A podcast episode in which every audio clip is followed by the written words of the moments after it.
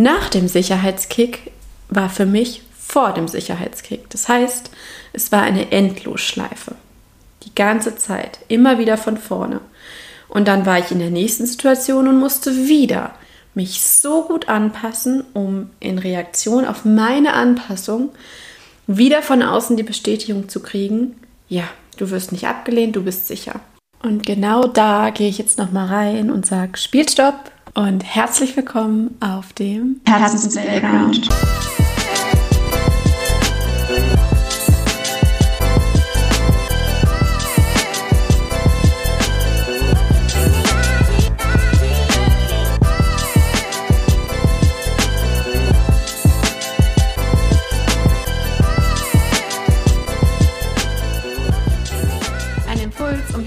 Hinzuschauen, welche Story du dir erzählst und um Play zu drücken für die Story, die du dir erzählen willst. Hallo! Schön, dass ihr, wie habe ich es gesagt letztes Mal, dass ihr bei euch seid und mir zuhört. Das ist sowieso ein guter Rat, den ich euch gebe. Seid immer bei euch und nehmt auf, hört zu, beobachtet, aber seid bei euch auch über den Podcast hinaus. Guckt bei allem, was ihr mitkriegt, was es mit euch macht und fühlt euch frei, es abzulehnen oder es geil zu finden. Letztes Mal habe ich euch mitgenommen in meine Vergangenheit und in meine Formelsammlung, um mir das Gefühl von Sicherheit zu kreieren auf der mein Leben aufgebaut war. Da hatten wir einmal erstens die Strategie Sicherheit durch Distanz. Das zweite war meine Vergangenheit als Rechtfertigung nutzen. Da dann vor allem als Auslöser für potenzielle Empathiegewinnung des anderen. Also, dass er mir nichts anhaben kann, weil er meine Vergangenheit kennt. Wie so ein, wie so ein Sicherheitspuffer um mich rum. Ähm, als drittes meine riesen eigeninitiierte Sammelaktion von Anerkennung, Bestätigung im Außen. Und eng mit dieser Sammelaktion, die von morgens bis abends für mich lief, meine größte Strategie, die Nummer vier, Kontrolle und Anpassung. Ja, wo ich euch erklärt habe, dass es mir darum ging. Mein Ziel war es, mir Sicherheitskicks abzuholen aus den Reaktionen, die ich von meiner Umwelt kriege, von allem, was hier im Außen passiert. Und um die zu bekommen, habe ich mich so gut es ging angepasst. Dem ging voraus, um die bestmögliche aus meinen Augen Anpassung zu erreichen, dem ging voraus die Situation, das, was gerade hier los ist, das Geschehen so gut und vor allem die Beteiligten und so schnell zu durchschauen, um mich bestmöglich anzupassen. Um daraufhin die Reaktion zu kriegen, die mir das Gefühl gibt, ja, ich bin sicher, dann hatte ich es geschafft. Das meine ich mit diesen Sicherheitskicks, auf die meine Kontrolle und damit Anpassung abzielte. Letztes Mal meinte ich, dass diese Formel nicht in der Langzeitrechnung funktionierte. Was meine ich damit? Diese Sicherheitskicks gaben mir kurz, deswegen es sind Kicks, wie Spitzen, wie Ausreißer, kurz dieses Ja, Rückmeldung, okay, ich bin sicher, ich bin gut genug. Ich werde nicht abgelehnt. Aber nach dem Sicherheitskick war für mich vor dem Sicherheitskick. Das heißt, es war eine Endlosschleife. Die ganze Zeit, immer wieder von vorne. Und dann war ich in der nächsten Situation und musste wieder mich so gut anpassen, um in Reaktion auf meine Anpassung wieder von außen die Bestätigung zu kriegen, ja, du wirst nicht abgelehnt, du bist sicher. Und das war dieser Kreislauf. Ich in einer Situation versuchen, so schnell wie möglich herauszufinden, was will der andere hier, was braucht er um das abzuliefern.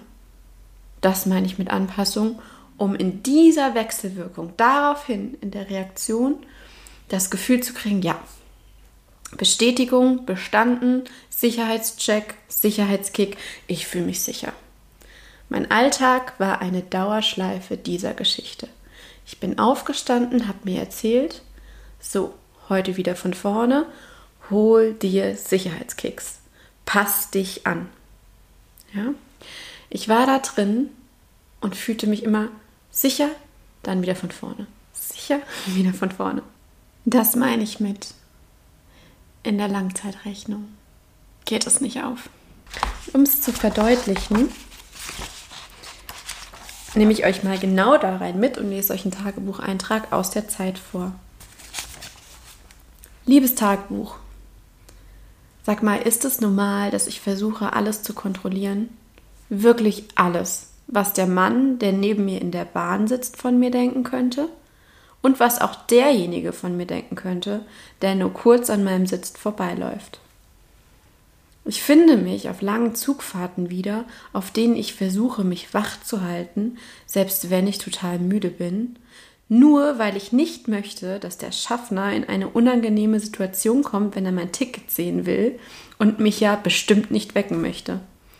Ganz zu schweigen von dem generellen Gefühl des Unwohlseins, wo auch immer ich in Kontakt mit Menschen bin. Wie paradox. Gerade ich, die doch eigentlich so gerne in Kontakt mit Menschen ist. Ich fahre in der Regel mit dem Fahrrad zur Arbeit.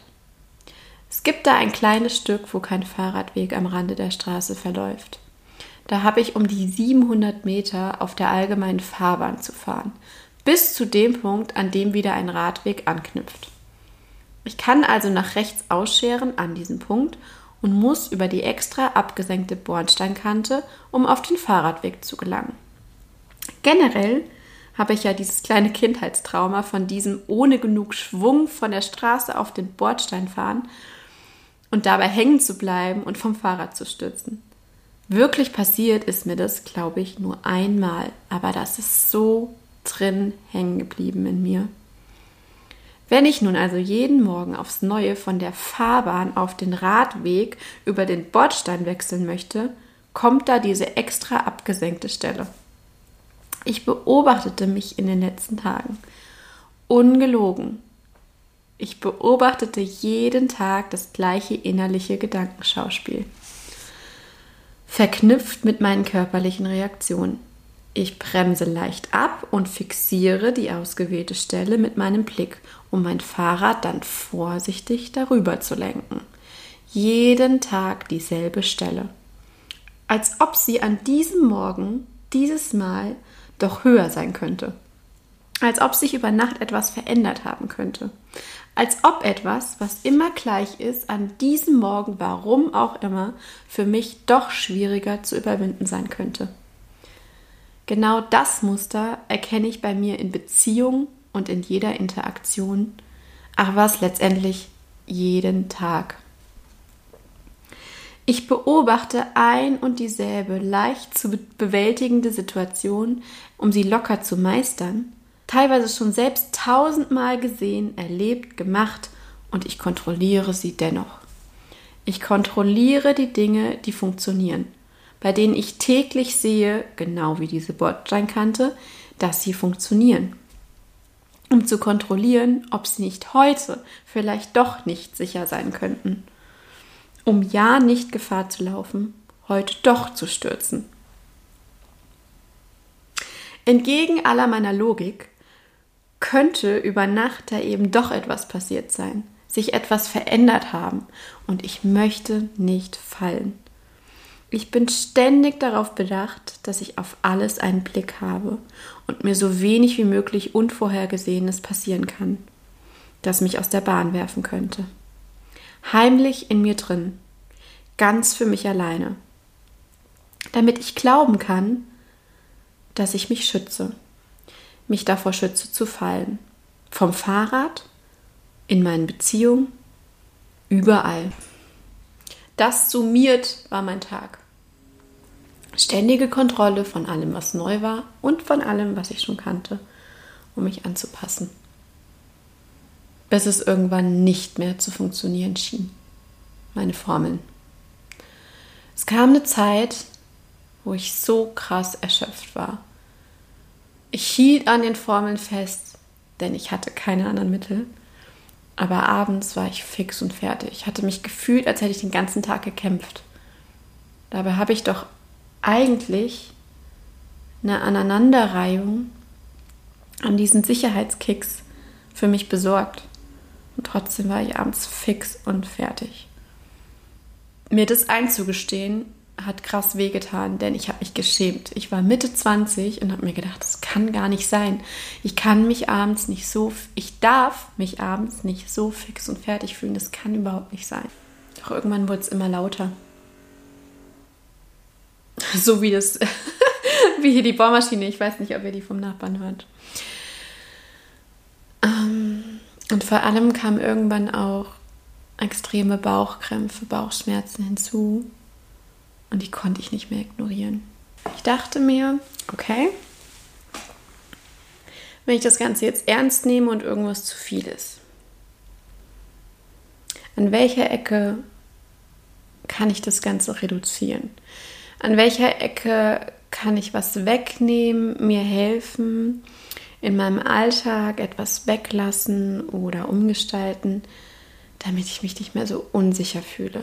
Und ja, letztendlich habe ich mich sehr mit dem Thema Stress auseinandergesetzt und vor allem, wie ich meinen Stress reduzieren kann. Mein Blick dabei hatte ich auf meinem Alltag und ich dachte mir, ich müsste bestimmte Dinge weglassen habe ich mich angefangen damit auseinanderzusetzen, erstmal meinen Alltag wirklich in die einzelnen Bausteine aufzuteilen, wo ich das Gefühl hatte, die müssen da rein. Und habe mir die angeguckt. Und es war super schwierig, da was zu finden, was ich weglassen sollte, um irgendwie meinen Stress zu reduzieren, weil ich konnte nichts weglassen.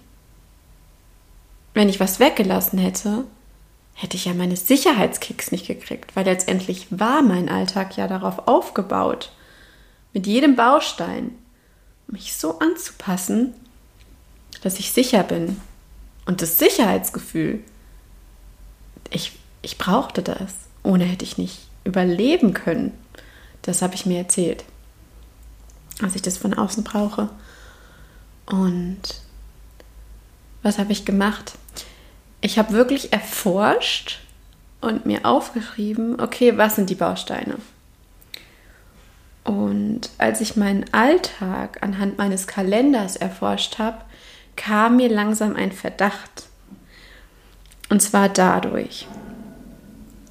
Ich habe aufgeschrieben, was ich von morgens bis abends mache, weil ich eigentlich was finden wollte, was ich an diesen Tätigkeiten an diesen To-Dos einfach weglassen kann, weil ich dachte, dann reduziere ich meinen Stress und dann geht es mir besser. Doch dann fiel mir was auf, was mich krass erschrocken hat und wichtig ist für das, was danach kommt. Und zwar, ich habe mir dann meine Tage rausgesucht und aufgeschrieben bis ins kleinste Detail. Damit meine ich nicht die großen Bausteine mit Arbeit, Einkaufen, ähm, ne, Freizeit, sondern wirklich bis ins kleinste Detail aufgeschrieben, was ich tue. Und was ich dann gemacht habe, ich habe mir die einzelnen Bausteine angeguckt, wirklich jeden einzelnen, und habe mir die Frage gestellt, warum tue ich das? Mit welcher Intention? Das Warum dahinter. Habe ich mir eine Zeile dahinter geschrieben. Und im ersten Durchgang kam dann sowas wie bei Aufstehen, weil ich pünktlich auf der Arbeit sein möchte. Dann kam bei mich fertig machen, damit ich vorbereitet bin, um rauszugehen, auf die Arbeit zu gehen. Ne? Und so weiter. Dann habe ich mir das angeguckt und jetzt wird spannend. Ich habe noch tiefer gegraben. Ich habe dann nochmal gefragt, warum mache ich das? Beim Aufstehen Naja, klar, ich will pünktlich auf der Arbeit sein. Ja, okay, aber warum? Naja, ich kann ja nicht zu spät kommen. Ja, aber warum? Wenn ich zu spät komme, dann das geht nicht, dann werde ich verurteilt, dann bin ich nicht gut genug, dann verliere ich ja irgendwann meine Arbeit. Das also, geht ja gar nicht, ne? Okay, warum? Ja, weil ich für meine Arbeit, ich bin das ja eingegangen, ich muss ja von dann bis dann arbeiten. Okay, warum? Ne? Und das würde ich euch mal raten, mit jedem Anteil zu machen, mit jedem Baustein. Denn was mir dann auffiel ist, wir können das gerade mal beim nächsten noch machen, ja, mich fertig machen. Ja, warum?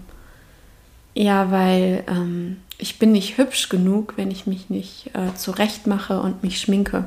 Ja, warum? Naja, weil ich dann nicht 100% dem klassischen Schönheitsideal entspreche und mit Schminke helfe ich mir nach. Warum brauchst du das? Warum? Naja, weil natürlich sonst manche denken könnte, hey, sie ist ja nett, aber irgendwie, ja, richtig hübsch ist sie halt nicht. Ja, warum? Ne? Und da, man kann das wirklich richtig tief, versucht einfach mal, versucht mal, wie tief ihr da graben könnt. Fragt immer wieder, wenn ihr denkt, okay, jetzt habe ich das letzte, fragt nochmal, warum.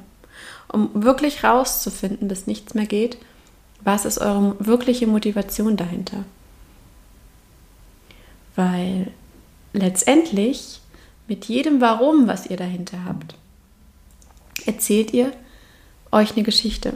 Und mit dem Anschauen dieses Warums seht ihr, welche Geschichte ihr euch erzählt. Und was bei mir dieses Angucken der Geschichte und dem, was ich da mir erzähle, auslöste in der Zusammenfassung, war ein Gefühl von, oh krass.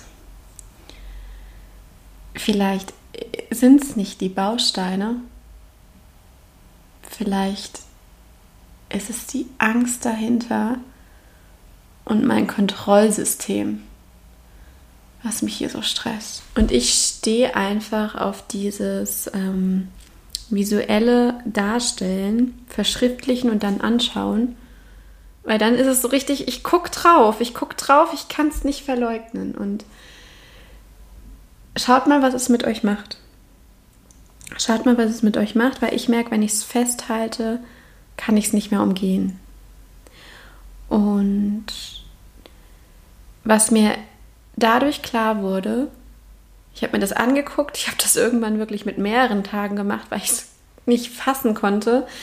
Es sprang mir was entgegen, wo ich dachte, oh, scheiße, ich kann das nicht mehr umgehen. Ich, ich muss jetzt hingucken, weil es war nicht der Baustein. Es war das, was beim Warum kam, was mir so ein unangenehmes Gefühl gab, wo auch der Stress saß und das, was mich so erschöpfte. Und das hat mich geschockt. Das hat mich geschockt und krass fertig gemacht, dass ich das tue. Und vor allem, als ich anfing, mir vorzustellen, und jetzt kommt's, mir vorzustellen, so geht's weiter. So geht's morgen weiter, so geht's übermorgen weiter, so fülle ich meine Woche, meinen nächsten Monat, mein nächstes Jahr. Und da fing ich an, das erste Mal drüber nachzudenken. Okay, krass. Ich fülle damit mein Leben. Ich bin reingesprungen in den Gedanken, wenn ich das mache, und dann bin ich 80 Jahre alt und gucke zurück.